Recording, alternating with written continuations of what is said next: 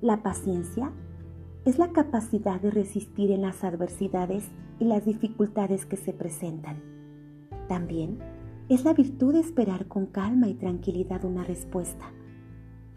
El Salmo 40 del 1 al 3 dice así, Pacientemente esperé a Dios, y se inclinó a mí y escuchó mi oración, y me hizo sacar del pozo de la desesperación, del lodo cenagoso.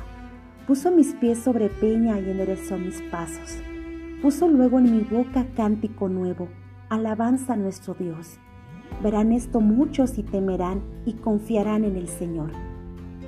En estos días Estamos viviendo situaciones complicadas que implican tener la capacidad de esperar.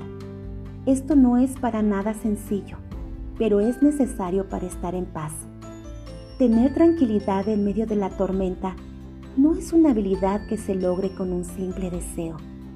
Para desarrollar esta capacidad de resistir en las adversidades, son necesarias dos cosas. La primera es orar. El Señor le dijo a sus discípulos, orar y no desmayar. Y la segunda es confiar en Dios.